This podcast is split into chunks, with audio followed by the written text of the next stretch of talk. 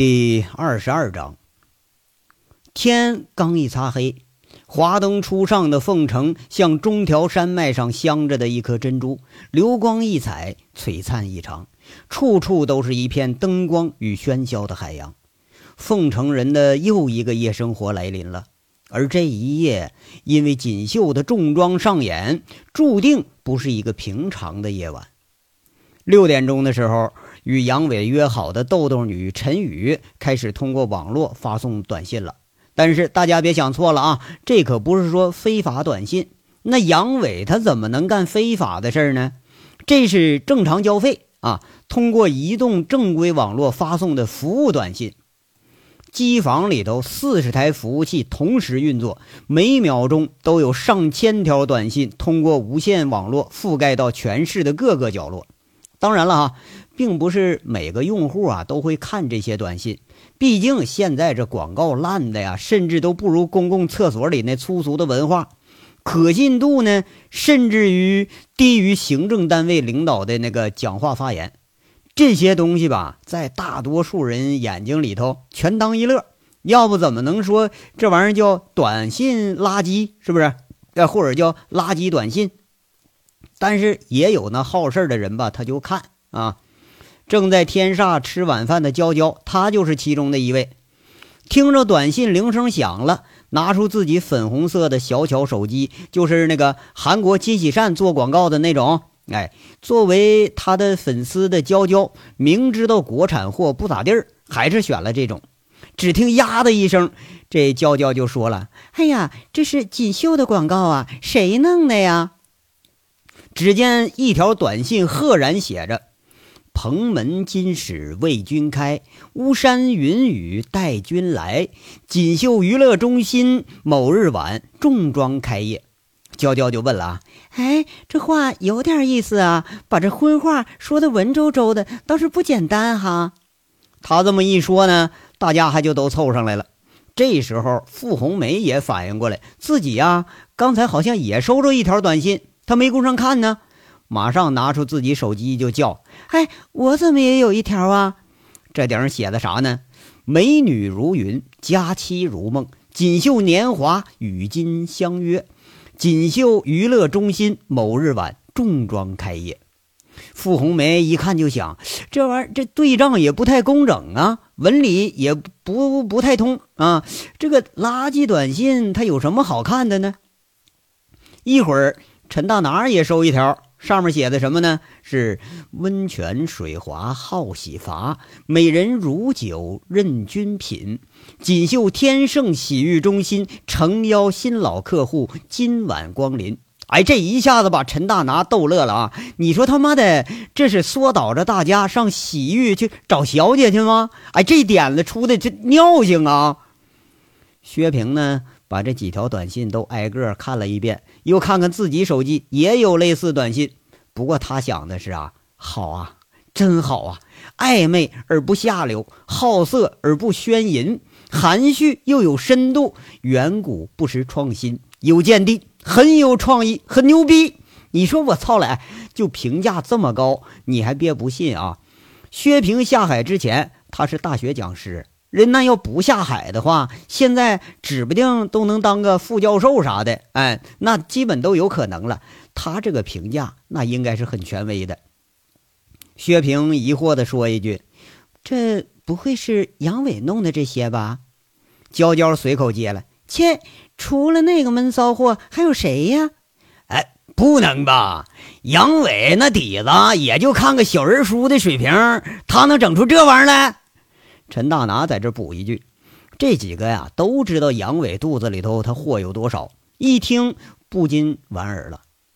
只有傅红梅确定啊，就是杨伟和吴妈咪他们几个人弄出来的杰作。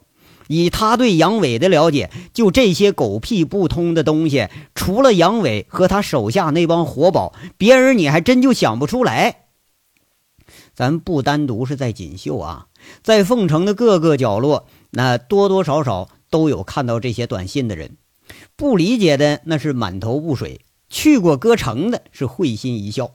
就听一个用户啊看了短信，那就想起打电话了：“喂，哎，大哥，晚上咱上锦绣玩去吧？啊，对，哎，上次那叫小红那那妞儿啊，那浪劲儿，哎，不知道还在不在呢？对对，哎，晚上我叫你啊。话说派出所里头，王英堂所长也刚刚看完短信，他看着是又好气又好笑，心里就想着：妈了个逼的，现在是太不像话了啊！这广告短信，你卖枪、卖炸药、卖黑车，啥都有。现在妈的，连连卖啪啪啪的这都有了，这都啊，这是无需质疑啊！这些就是杨伟整的，目的非常简单，就是做个广告，让大家知道，哎，锦绣今天开张了。自己因为这广告，那也是费了老多脑子了。不过最后呢，还是他没想出来，只能说给妈咪呀，还有小姐呀，还有那群活宝保安打个招呼，说的咱们得要集思广益啊，那个注意好有奖。谁知道啊？第一个提出创意的不是别人，居然是南大库看守俩人的王大炮来着。哎，这一见杨伟来了，他就贼头贼脑的递上个纸条。上面歪歪扭扭写了一句话：“小姐美如花，打炮只管来。”这么十个字写错了仨，每字少一横，那花字少一撇，那管字啊都没有头，就打炮这俩字啊写的相当工整了，而且写对了。看的杨伟是半天认不出来呀，这还得王大炮帮着念呢。一听这句大实话。杨伟气得照他后脑勺就两巴掌骂：“不是，我告诉你，含蓄点，含蓄点，得有深度，有深度，知道吧？你咋不把小姐脱光了摆大道上去呢？你啊啊！”王大炮一脸不满：“嘿，那你不说的重在参与吗？我这一参与，你看我还挨揍了，我还呀。不过呢，看到杨伟啊，随即又开始给大伙一摞一摞开始分钱了，领到钱的。”包括王大炮在内，那全都是眉开眼笑，眨眼之间就忘了刚才的不高兴了。这些短信呢，最后还得全靠吴妈咪张罗。哎，那又有会装逼又能恶搞的这吴妈咪这几条广告啊，他还真就挺挺对口。杨伟一下就喜欢上了，仅仅稍加改动，这就直接采用了。其实吧，就搁杨伟自己这水平。嗯，他和王大炮也差不到哪儿去啊，但他呢就脑子活一点比别人看得透一点你要说怎么个透法哈？咱中国人呐是个有内涵的民族，中国的市民同样是非常含蓄的。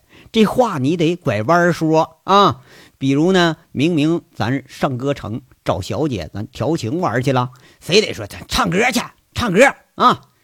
明明是去那澡堂子找小姐打炮去了，那你必须得说上洗浴中心桑拿去了，对不对？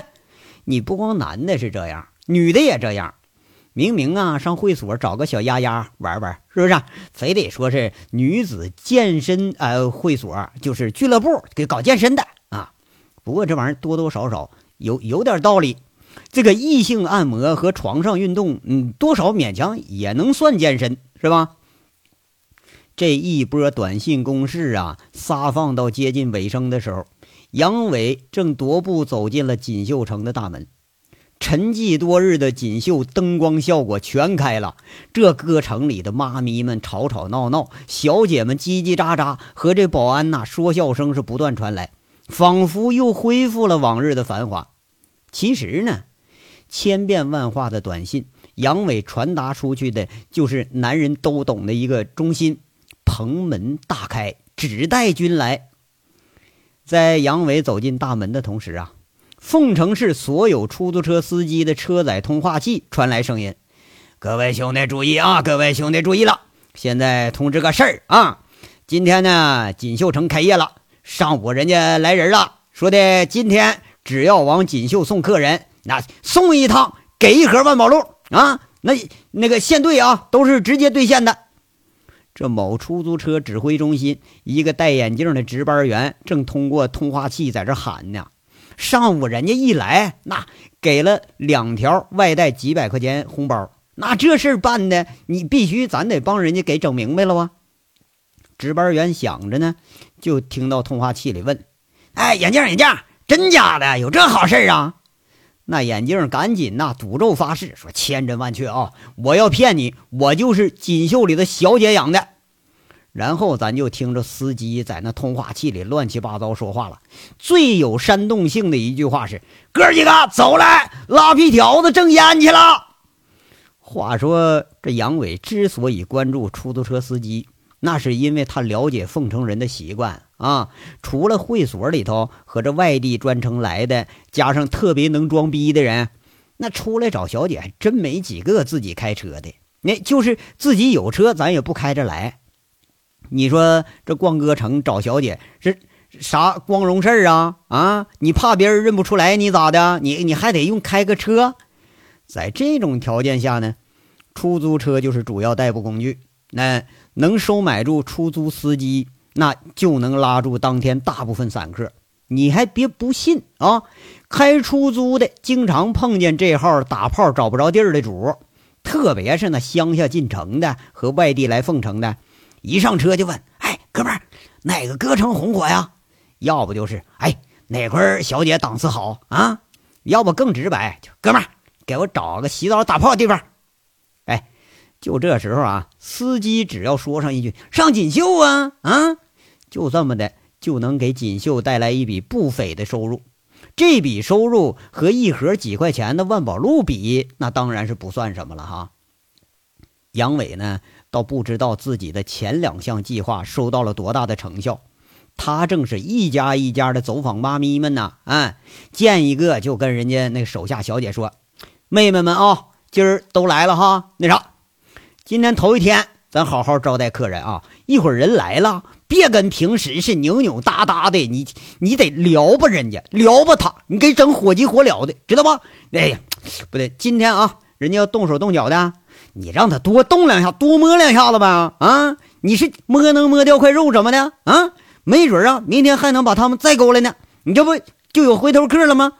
今天的目的呢？是放开了，让人家高兴，知道吧？不是钓凯子，别给我整砸了啊！这一小姐就凑过来问了：“杨哥呀，那客人要在包间里头办事咋办呢？”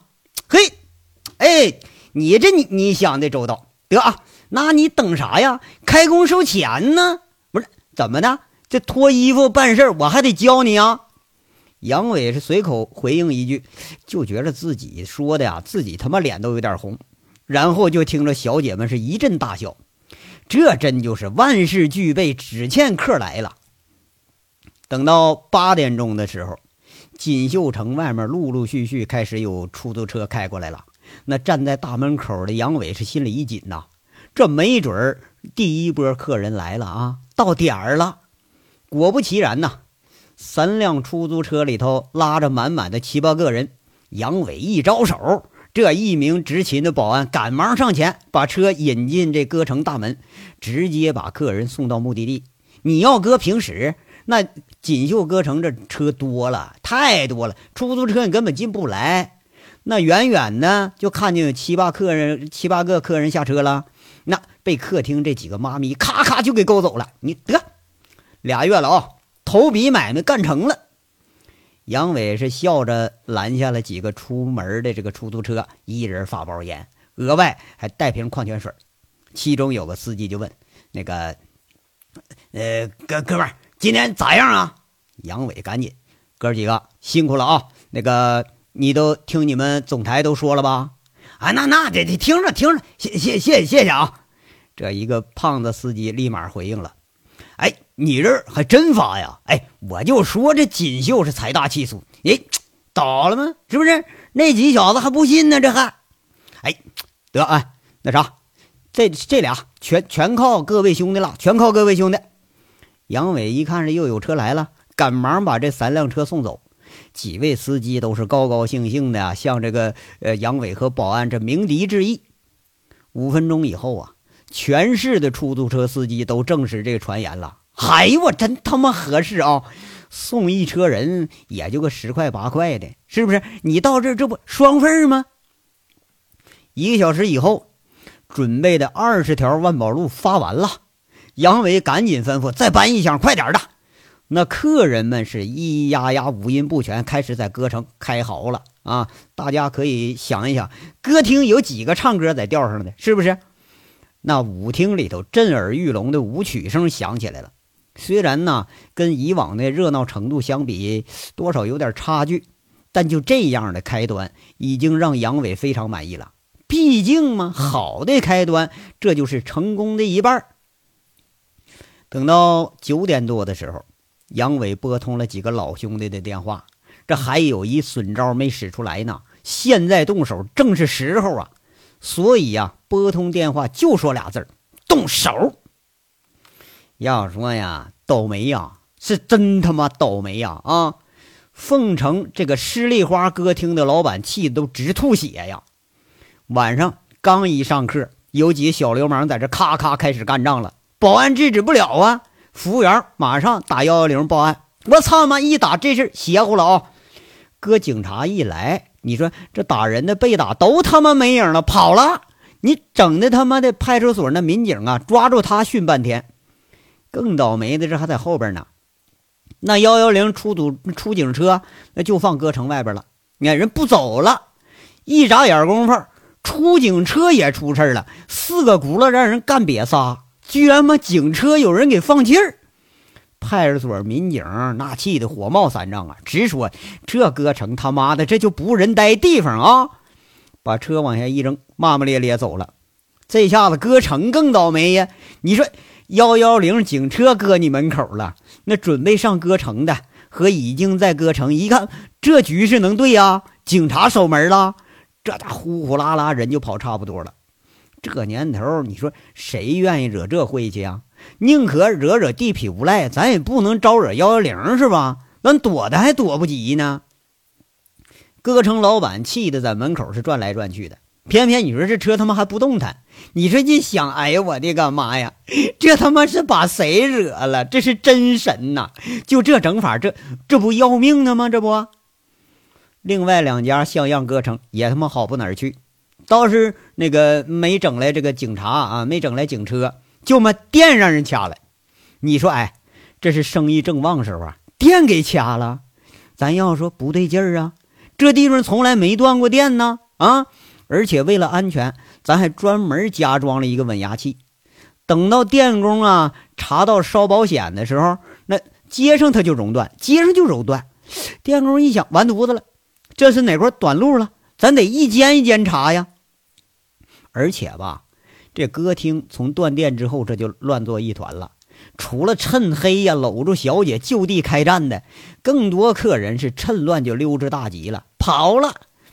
一个小姐这一转头，哎，找不着刚才还和自己亲亲我我那客人了，气得一跺脚：“他奶奶的，老娘今天白让这小子给玩了，这是。”这个刘和平旗下的育儿美洗浴中心，那地方更他妈惨。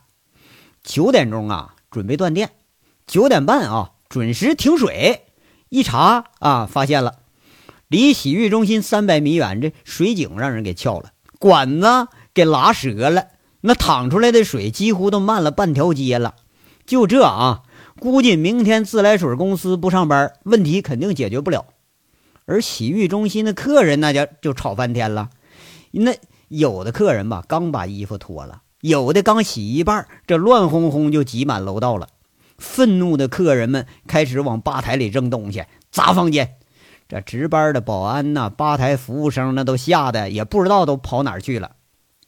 最后还是得警察介入啊，到时候给客人们把钱退了，好话说一篓子，这才算了事不过呀。洗浴中心这回已经是不像样了。这件事的始作俑者呢，被称作河南草灰张老三，就说啥嘞？耶，咱河南的老乡啊，他老人家正离育儿美洗浴中心不到三百米的对面，看着育儿美乱作一团，他正在那儿幸灾乐祸的捂着嘴笑呢。水暖工出身的张老三，就这技术，那真不是说吹牛逼啊！嘎管子正常就两秒钟。哎，你要不信啊，那那是不行。张老三是干啥的？他是原来河南省某市水泵厂一级技工。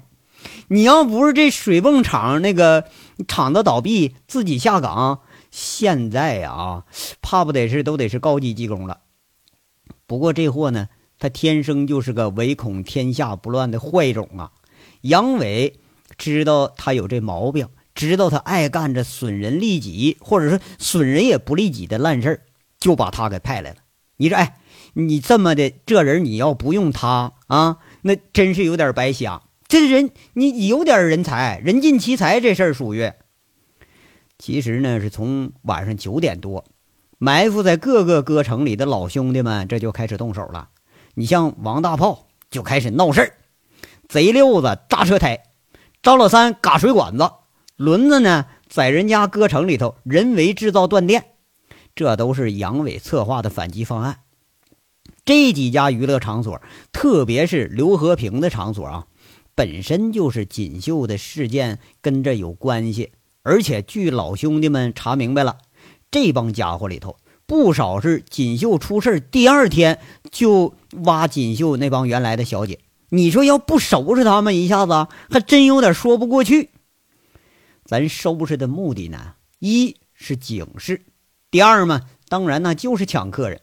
客人只要一出门，只要上了出租车，只要你还想着说再找个地方咱玩会儿。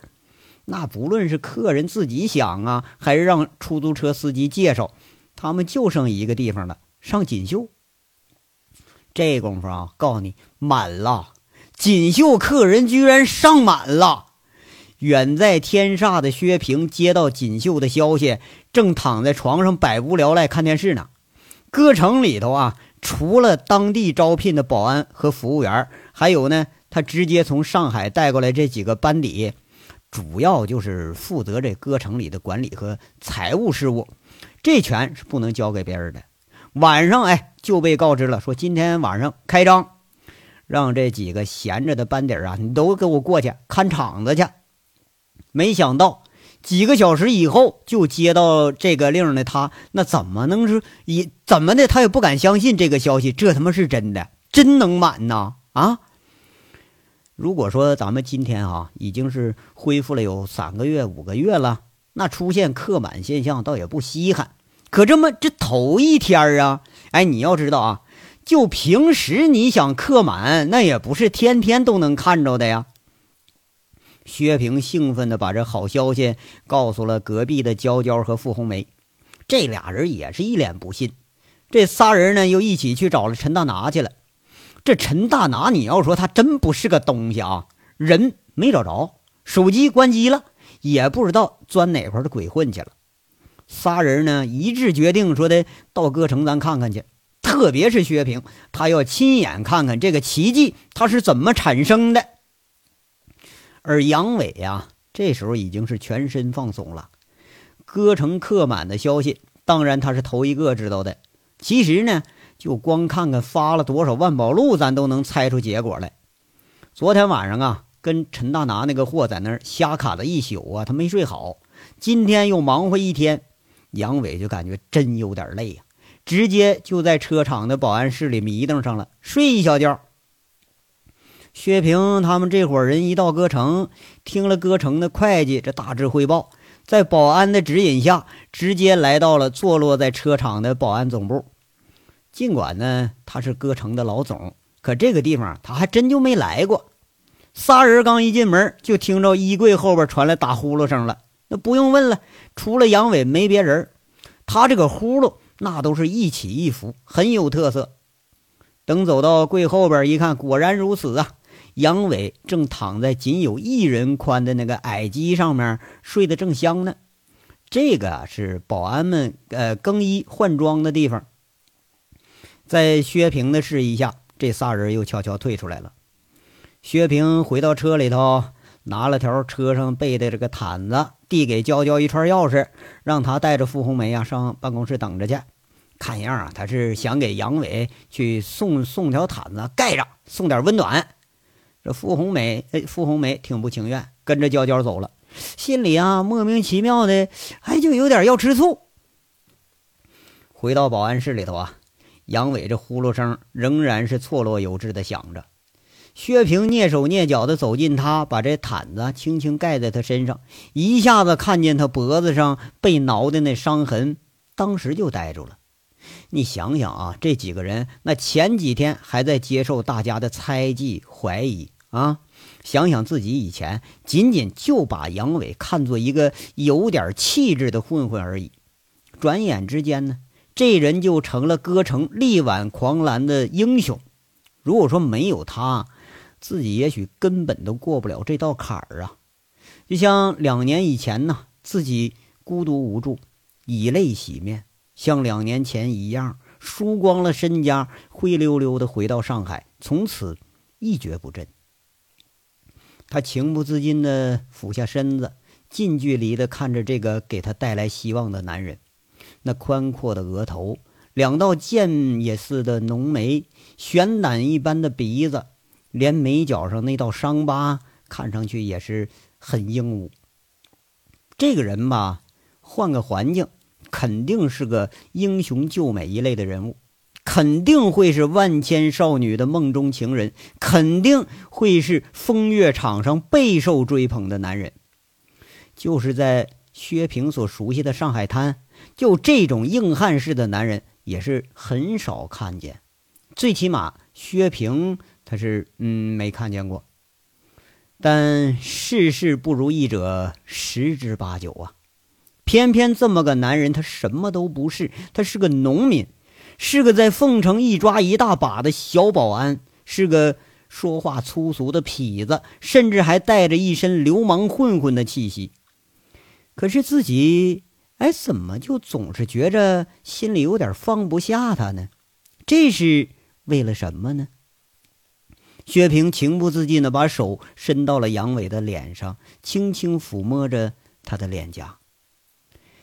正在做梦娶媳妇的杨伟啊，这时候正做到了关键时刻，梦见自己呀，还真按照老家这习俗牵着个驴，哎，娶回个脸蛋儿挺白啊，这这胖乎乎小媳妇回来，他也没看清是谁呀。这妞你说长得像娇娇吧，还不像；像傅红梅吧，也不太像。你说要像薛平吧，呸，那可是不行。啊，那他妈娶回来就是个二婚的，老家人那得笑话你呀，是不是？哎，不对，哎，我操，这女的怎么他妈有点像陈大拿呢？这个呀，杨伟这就迷迷糊糊的呀，觉着一阵香风袭来，淡淡的，一股若有若无的香风就在身旁近处，这是我媳妇儿吧？杨伟兴奋的一把揽起梦里这媳妇儿，就放在自己胸前，迫不及待的：“哎呀，杨伟，你这混蛋，你干什么？”猝不及防的薛平被杨伟一把给抱住了，然后他就觉着自己这腰啊，像是被一根粗缆绳给捆住了似的，趴在杨伟的胸脯上，他也动弹不了啊。紧跟着，这杨伟就像着了魔似的，就在他脸上啊、嘴上啊，咔咔咔这一顿亲呐。毫无思索的薛平奋起一个耳光，啪嚓就扇上去了，把这做梦搂媳妇的杨伟给揍醒了。杨伟这哎呦一声，睁开眼睛，一下吓坏了。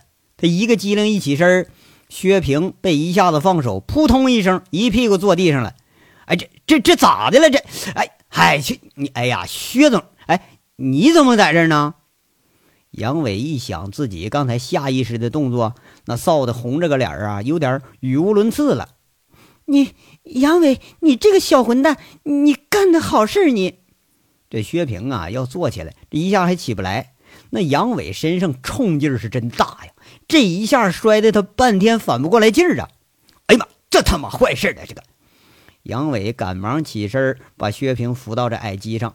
站在一边啊，嘴里头掺杂不清的说着：“你看薛薛薛总啊，你这说我那我我我我这我真不故意的，我是啊，呸！你就是故意的，你这个小坏种！你薛平啊，说话时候很恼怒啊，他恼怒的呀，倒是嘴里的话啊，而这小子，你说，哎呀，真事说实话，怎么说呢？